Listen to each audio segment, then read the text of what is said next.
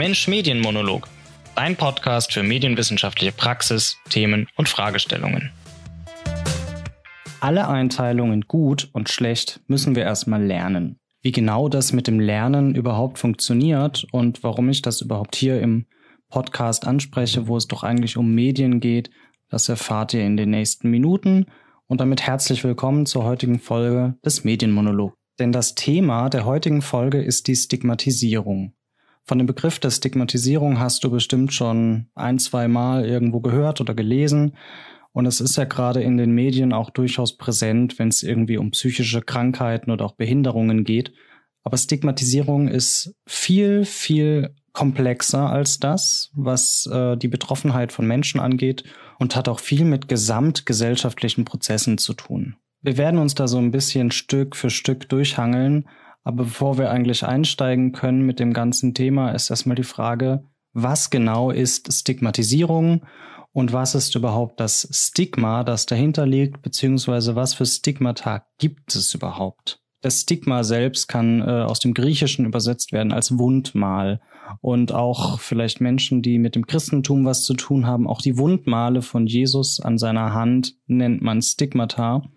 Und Stigmata in soziologischer Sicht oder in gesellschaftlicher und gesellschaftswissenschaftlicher Sicht sind eben äh, metaphorische Wundmale, die negativ bewertet werden. Es handelt sich dabei um in der Gesellschaft negativ bewertete Attribute, die als eine Abweichung einer gesellschaftlichen Norm betrachtet werden.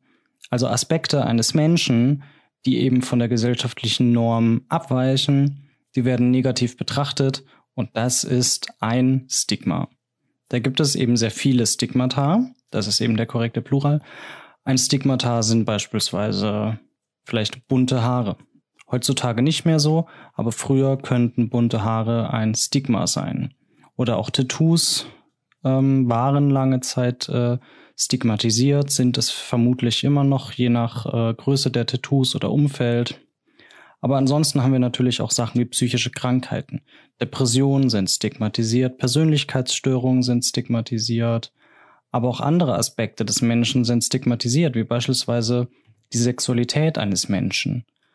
Oder auch ein sich feminin verhaltender Mann ist quasi stigmatisiert. Das ist eben auch ein negativ betrachtetes Attribut, weil es von der gesellschaftlichen Norm abweicht.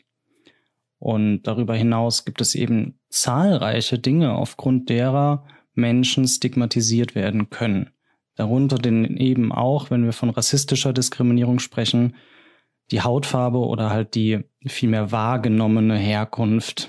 Das ist ja quasi das Problem bei Rassismus. Auch da hat das Stigma quasi so gewissermaßen eine Wirkung. Die Stigmatisierung selbst beschreibt also den Prozess einer Diskriminierung aufgrund dieses Stigma, das den Menschen eben zugesprochen wird, das den Menschen eben Anführungszeichen angesehen wird und aufgrund dessen negativ betrachtet werden.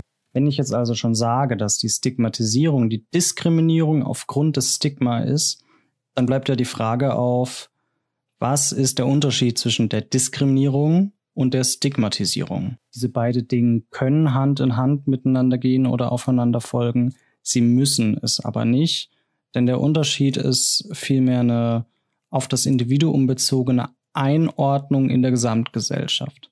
Bei der Stigmatisierung ist es natürlich diese angesprochene Abweichung von der Norm, aber da geht es eben um dieses individuelle Schandmal, das Stigma, also das Stigma das bezeichnet dann eben eine Person als individuell verdorben oder falsch. Und bei der Diskriminierung geht es dann eben um eine andersartige Behandlung und Ausgrenzung im Vergleich zum Rest der Gesellschaft. Das heißt, ich kann stigmatisiert werden aufgrund irgendwelcher Unterschiede, ohne dass ich deshalb auch gleich diskriminiert werde. Also wenn ich jetzt vielleicht gewissermaßen eine Brandnarbe in meinem Gesicht hätte, dann wäre das wortwörtlich ein Stigma und ich kann aufgrund dessen auch stigmatisiert werden. Aber es kann auch sein, dass eben keine Diskriminierung stattfindet. Die Stigmatisierung ist also auch ohne Diskriminierung zu betrachten als den Prozess, mir das Stigma überhaupt äh, zuzuschreiben. Also diese Zuschreibung von dieser Eigenschaft zu negativen Aspekten und dieser Attribuierung, es wäre verdorben oder schlecht oder von der Gesellschaft äh, abweichend. Das ist die Stigmatisierung. Und wenn ich dann aufgrund dessen anders behandelt werde, vernachlässigt, ausgeschlossen, schlechter bezahlt, dann findet eben die Diskriminierung statt. In diesem Themenkomplex der Sozialpsychologie kommen dann meistens auch noch andere Worte wie Stereotyp oder Vorurteil auf. Und es ist nicht immer ganz für die meisten Menschen klar, was der Unterschied ist oder das ist ein Stereotyp, hier sind Vorurteile, aber Stigmatisierung ist jetzt noch mal was anderes. Also was hat's mit dem eigentlich auf sich? Deshalb werde ich einfach noch kurz auf Stereotype und Vorurteile eingehen, denn die Unterscheidung ist durchaus auch wichtig. Bei einem Stereotyp handelt es sich, zumindest in der sozialpsychologischen Theorie, um einen kognitiven Aspekt. Also um eine Ansammlung von Wissen, von Überzeugungen und Einstellungen, die eine soziale Gruppe betreffen. Also da hat es wirklich einen sehr unbewerteten Charakter. Also Stereotype sind mehr so die Annahme und das Wissen, dass Menschen aus einer Gruppe so sind, aber eher unbewertet. Also wenn ich jetzt sage, alle bayerischen Menschen tragen Lederhosen, das ist ein Stereotyp. Der hat diesen kognitiven Aspekt, dass ich das im Endeffekt weiß. Ist natürlich falsches Wissen, aber deshalb Stereotyp. Und das ist unbewertet. Also ich sage jetzt nicht nichts Positives, nichts Schlimmes, sondern ich sage einfach, bayerische Menschen tragen Lederhosen. Punkt. Das ist ein unbewerteter Stereotyp. Und genau bei dieser Wertung fängt es dann eben an, sich in ein Vorurteil quasi umzuwandeln. Denn Vorurteile haben diesen affektiven Aspekt, also einen aus mir heraus emotionalen Aspekt, der was mit der Wertung zu tun hat. Denn da geht es eben um ein vorab gefälltes Urteil, deshalb heißt es eben auch Vorurteil was von Emotionen und auch Wertungen begleitet wird und eben Menschen aufgrund einzelner Eigenschaften oder Verhaltensweisen schon vorab bewertet. Also die Menschen bewertet, ohne sie als Individuum wahrzunehmen, sondern aufgrund einer Eigenschaft. Könnt jetzt also sagen, alle scheiß Bayern tragen diese hässlichen Lederhosen. Das wäre ein Vorurteil, weil ich eben da was Emotionales mit reinbringe. Hat natürlich was mit dem Stereotyp, den ich annehme, zu tun, aber ist dann eben ein Vorurteil. Damit es bei den bisherigen fünf Begriffen nicht zu krasser Verwirrung kommt, werde ich jetzt nochmal für alle fünf ein Beispiel finden, um das anhand dessen zu erklären. So haben wir bei einem Stereotyp beispielsweise die Annahme, depressive Menschen sind immer traurig und schlafen viel.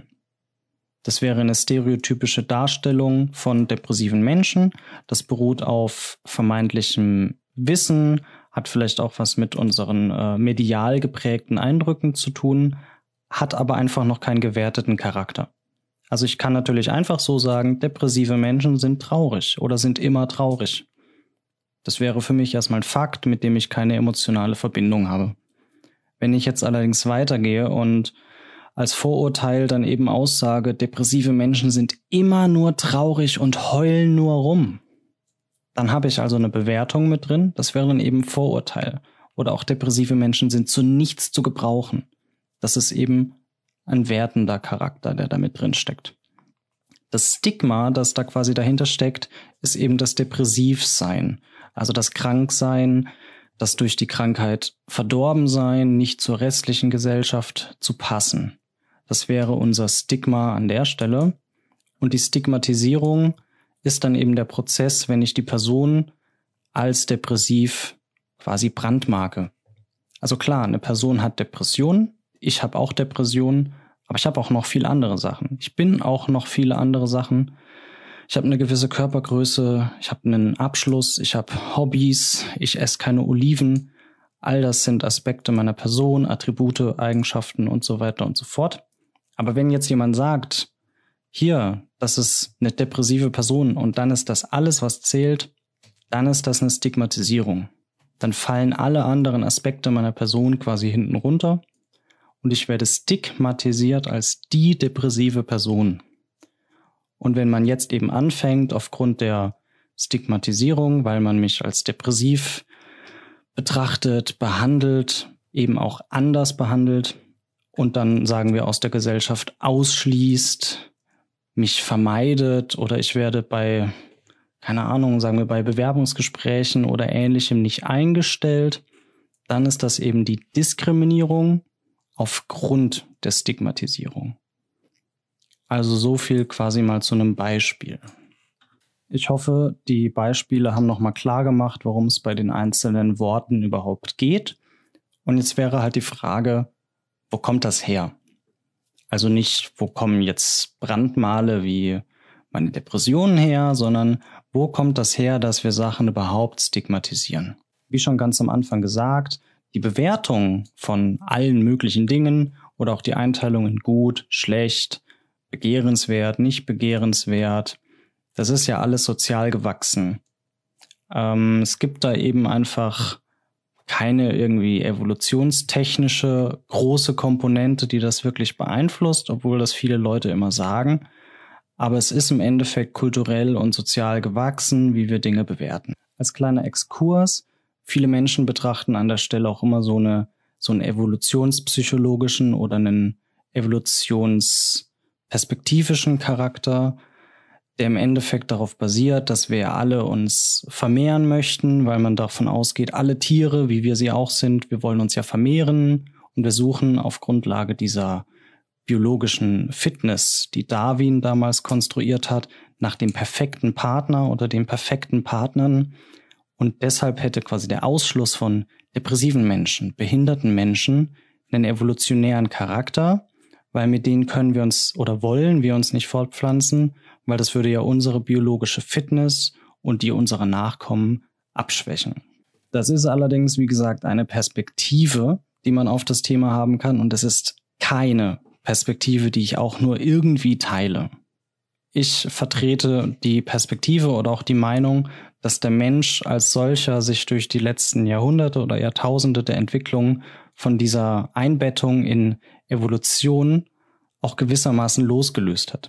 Also es geht bei uns Menschen gar nicht mehr um so eine biologische Fitness oder so, weil allein unsere ganzen medizinischen Prozesse und Weiterentwicklungen, die verhindern einfach, dass natürliche Selektion oder so ein evolutionärer Aspekt bei uns überhaupt so krass greift wie bei Tieren. Also der Mensch ist da einfach schon durchaus drüber hinaus. Deshalb finde ich diese Perspektiven von Seiten der Evolutionstheorie nicht sonderlich hilfreich. Und natürlich vor allem auch einfach verletzend. Also es kann einfach nicht Sinn und Zweck sein zu sagen, mit kranken Menschen möchte man sich nicht fortpflanzen, weil das nicht gut ist für die eigene biologische Fitness und auch diese, diese Weiterbringung des eigenen Familienstamms, des Blutes und so weiter. Dieser ganze Humbug, den es da zum Thema Blut und Familie und so einem Kram gibt, konnte ich mich noch nie mit anfreunden, so als kleiner Exkurs dazu. Zurück zu diesem Prozess des Lernens müssen wir dann natürlich betrachten, wir lernen ja schon von früh an. Also es gibt sehr früh, wirklich ab, keine Ahnung, einem halben Jahr oder vielleicht auch schon früher, gibt es eben so die ersten Prozesse in Kindern, dass sie durch den Umgang mit den Eltern eben mitkriegen, was ist richtig, was ist falsch. Und später in der Erziehung läuft es ja auch sehr häufig darauf hinaus, dass man eben sagen wir, gutes Verhalten von Kindern belohnt und schlechtes Verhalten bestraft. Das sind so die ersten Prozesse, bei denen Kindern einfach einen Umgang mit gut und falsch oder gut, schlecht, richtig und falsch einfach lernen. Jetzt bleibt das Ganze natürlich nicht nur im Elternhaus, das wäre ja absurd zu denken, sondern wir leben ja mittlerweile in einer Mediengesellschaft und wir kommen gar nicht drum rum, auch gerade über Medien andere Sachen mitzukriegen. Das heißt, wir kriegen nicht nur von den eigenen Eltern auch die Einstellungen und Ansichten mit.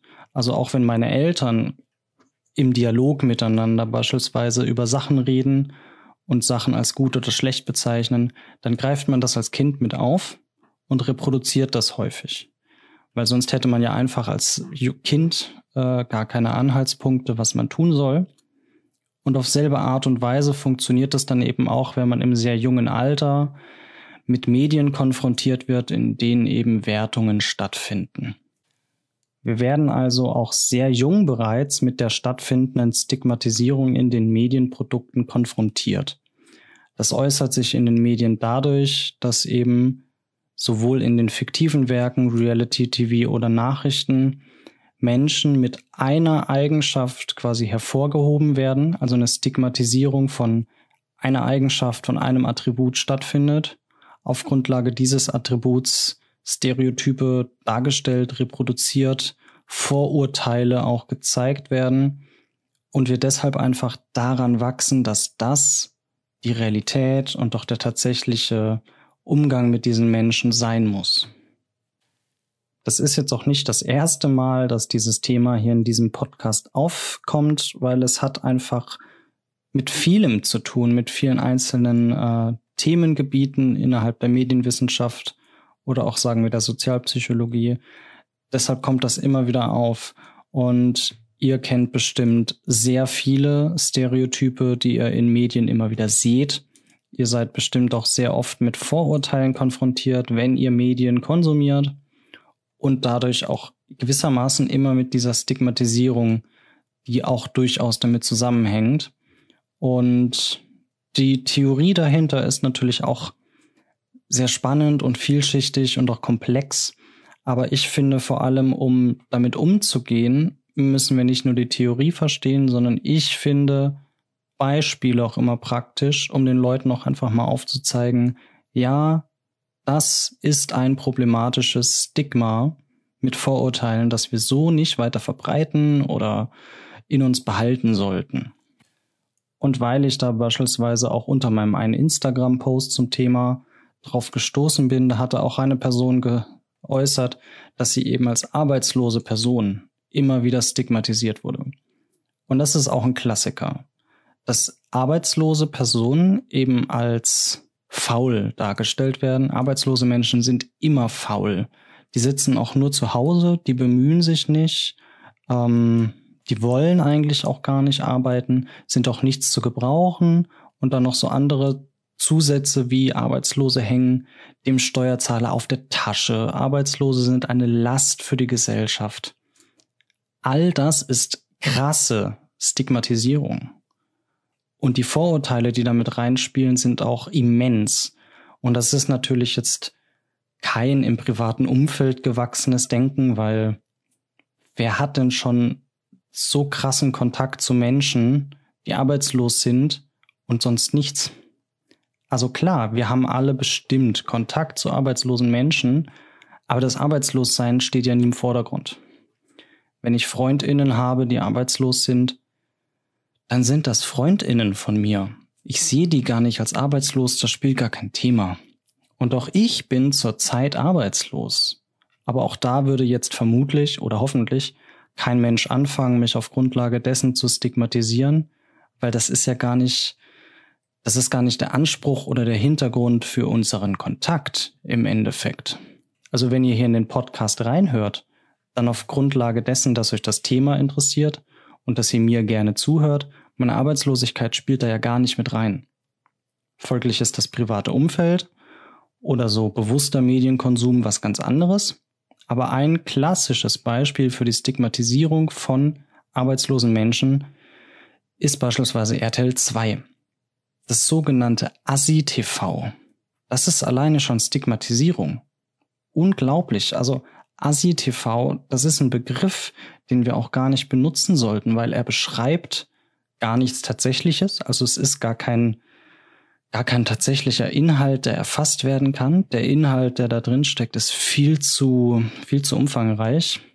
Aber es geht da eben auch immer wieder davon aus, dass das diese eine Gruppe von Arbeitslosen ist wenn ich irgendwie im Fernsehen irgendwas anschalte und da sind arbeitslose Menschen und es geht um ihre Arbeitslosigkeit, dann sind es meistens irgendwie, weiß nicht, so 40, 40 Jahre alte oder ältere Menschen, irgendwie schlecht gekleidet, ungepflegt, chaotische Wohnungen, häufig auch zu viele, also nicht zu viele Kinder, äh, sondern einfach sehr viele Kinder. Möchte mich für das zu viele entschuldigen, es gibt nicht zu viele Kinder. Ähm, und das ist auch einfach ein sehr vorurteilhaftes Bild von arbeitslosen Menschen. Und das sehen wir in den Medien immer und immer wieder. Und das wäre eine super problematische Stigmatisierung, so als Beispiel. Darüber hinaus gibt es dann natürlich auch die Stigmatisierung von kranken oder behinderten Menschen. Also auch einfach die Stigmatisierung bei Menschen mit Behinderung beispielsweise. Grundsätzlich denken bei Behinderungen alle Menschen an Menschen im Rollstuhl. Das ist eine, das ist auch eine Stigmatisierung. Nicht jede Behinderung findet so statt, dass man im Rollstuhl sitzt. Das ist nicht die Realität. Das ist Stigmatisierung. Und auch wenn wir dann darüber nachdenken, über diese Personen, dann kommen sehr viele andere stigmatisierte Aspekte und Vorurteile mit, wie beispielsweise die Person ist abhängig von anderen. Das kriegen wir ja quasi so beigebracht. Behinderte Menschen oder gerade auch Menschen im Rollstuhl führen kein eigenes Leben mehr. Das stimmt nicht. Ich kenne einige Menschen, die tagtäglich auf ihren Rollstuhl angewiesen sind und die führen ein super selbstständiges Leben.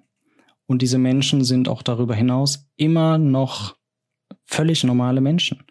Menschen mit Hobbys, Menschen mit einer Ausbildung, Menschen mit einem Abschluss, Menschen mit einer Sexualität. All das betrifft diese Menschen auch immer noch, aber das kriegen wir eben nicht, nicht gezeigt, nicht beigebracht. Und das ist eben auch mediale Stigmatisierung, die dann natürlich unseren Alltag prägt unser Leben prägt und vor allem auch das Leben derer prägt, die davon betroffen sind. Mit den gleichen Prozessen sind natürlich auch psychisch kranke Menschen äh, belastet, wenn es dann eben darum geht, dass depressive Menschen zu nichts mehr zu gebrauchen sind, weil sie gar, kein, gar keine Kraft, gar keinen Antrieb haben. Und depressive Menschen stellt man sich eben auch aufgrund von Vorurteilen oder vielmehr von Stereotypen so vor, dass sie meist einsam in einem dunklen Raum oder in einer dunklen Wohnung sitzen, die unaufgeräumt ist und überall ist Dreck und die Menschen kommen bis 15 Uhr nicht aus dem Bett und so weiter und so fort, sind meist arbeitslos und einfach zu nichts mehr zu gebrauchen. Das ist auch sehr starke Stigmatisierung, die gar nicht alle depressiven Menschen betrifft. Und Menschen mit Persönlichkeitsstörungen beispielsweise, die sind nicht irgendwie unzurechnungsfähig oder gleich psychotisch oder sonst irgendwie gefährlich. Das beschreibt nicht die Realität, ist aber immer wieder das Bild, das uns durch die Medien gezeigt wird. Also gerade auch was irgendwie Attentäter, Amokläufer, grundsätzlich Gewalttäter angeht, da ist die Medienlandschaft sehr schnell dabei, die Leute krank zu nennen. Grundsätzlich scheint es den Leuten immer als krank, wenn man Gewalttaten ausübt. Aber ich bin auch krank. Ich bin auch krank, aber deshalb nicht gleich gewalttätig. Es ist einfach keine Kausalität, die existiert. Kranke Menschen werden nicht gewalttätig. Also nicht aufgrund ihres Krankseins zumindest. Auch deshalb ist es im Zuge der Medienkompetenz sehr wichtig, dass alle Menschen, die Medien konsumieren und auch die Menschen, die Medien produzieren, sich darüber im Klaren sind, was diese Prozesse angeht das sind ja nicht nur einfach so Prozesse, die halt stattfinden, ohne dass ich was tun kann, sondern alle Menschen, die Medien produzieren, können quasi diese problematischen Prozesse und diese Prozesse, die die Gesellschaft dadurch spalten und Menschen diskriminieren, beeinflussen. Ich kann mich als medienproduzierende Person dazu entscheiden, nicht zu diskriminieren, keine Stigmata irgendwie noch weiter in die Welt hinauszubringen, noch mehr Vorurteile in der Welt zu streuen und einfach was für die Entstigmatisierung zu tun. Das muss auch gar nicht so kompliziert oder komplex sein oder überhaupt schwer. Es ist zum Beispiel sehr einfach, wenn ich jetzt beispielsweise einen Kurzfilm äh, produzieren würde, dass ich einfach eine Person mit Depression als Charakter einbringe und zeige, dass diese Person so viele schöne liebevolle und normale Aspekte an sich hat, in ihrem Leben hat, die sie von anderen gar nicht unterscheidet. Und dann wäre ja quasi diese Depression schon durchaus ein wenig entstigmatisiert. Es ist nicht das vorherrschende Merkmal. Es ist nicht das einzige Merkmal und es ist auch nicht das Merkmal, das alles beeinflusst. Und das ist Teil der Entstigmatisierung, die nicht nur psychisch kranke Menschen betrifft oder behinderte Menschen betrifft, sondern eben auch andere Menschen, die von der Norm abweichen. was weiß ich, da haben wir auch Menschen mit Autismus, Menschen mit ADS oder ADHS. Wir haben von Geschlechterrollen abweichende Menschen, feminine Männer, maskuline Frauen, nicht-binäre Menschen. Wir haben zahlreiche nicht weiße Menschen, die alle immer wieder auf dieses eine Merkmal, auf diese Abweichung von der Norm reduziert werden und aufgrund dessen mit äh, Stereotypen und Vorurteilen konfrontiert werden. Und wir sollten uns alle im Endeffekt tagtäglich darüber bewusst sein, dass wir ja was dagegen tun können. Aber erstmal in uns selbst. Indem wir erstmal in uns selbst anfangen zu sagen, okay, ich merke gerade, dass ich die Person aufgrund einer Eigenschaft in eine Schublade stecke, die weit weg ist von mir. Aber das ist halt nicht die Realität. Wenn ich einer Person begegne, die ganz anders ist als ich, Natürlich könnte ich dann erstmal sagen, uh, die Person ist ganz anders als ich und mich dann von meinen Vorurteilen treiben lassen, was den Umgang mit der Person angeht und quasi die Diskriminierung weiterführen. Oder ich kann mir sagen, warte, es gibt doch bestimmt Gemeinsamkeiten mit dieser Person. Vielleicht mögen wir die gleiche Musik. Vielleicht haben wir das gleiche studiert. Vielleicht lieben wir dieselbe Serie oder denselben Film, haben dieselben Hobbys. Und das ist im Endeffekt äh, ein sehr wichtiger Aspekt, um gegen Diskriminierung oder auch Stigmatisierung vorzugehen. Und das ist jetzt auch irgendwie keine unwissenschaftliche Perspektive, die man sich einfach nur so wünscht und so gerne hätte, aber die einfach sehr realitätsfern ist, sondern das ist tatsächlich auch Wissenschaft. Das ist wortwörtlich Alports Kontakthypothese. Die stammt aus der Sozialpsychologie. Der gute Alport, das könnt ihr auch gerne googeln, Alports Kontakthypothese, ging einfach wirklich davon aus, um Diskriminierung zu vermindern, muss man einfach Kontakt mit anderen Gruppen haben. Man muss einfach mit anderen Gruppen Kontakt haben, um zu merken, dass die Menschen dahinter gar nicht so anders sind. Und das ist, denke ich, so sehr spannend für unser alltägliches äh, Zusammenleben und auch sehr zielführend für die weiterführende Gesellschaft. Denn wir sind alle super verschieden und das ist eigentlich super, super cool. Wir sollten unsere Unterschiede einfach ein bisschen öfter feiern und nicht versuchen, alle gleich zu sein. Das wäre stinklangweilig. Stellt euch vor, mein Podcast wäre wie alle anderen. Dann wisst ihr gar nicht mehr, was ihr anhören sollt. Ja, insofern hoffe ich, dass euch sowohl der theoretische als auch der beispielhafte Teil ein bisschen weitergebracht hat oder zum Nachdenken anregt. Und wie jede Woche vielen, vielen Dank fürs Zuhören und bis zum nächsten Mal. Habt ein schönes Wochenende.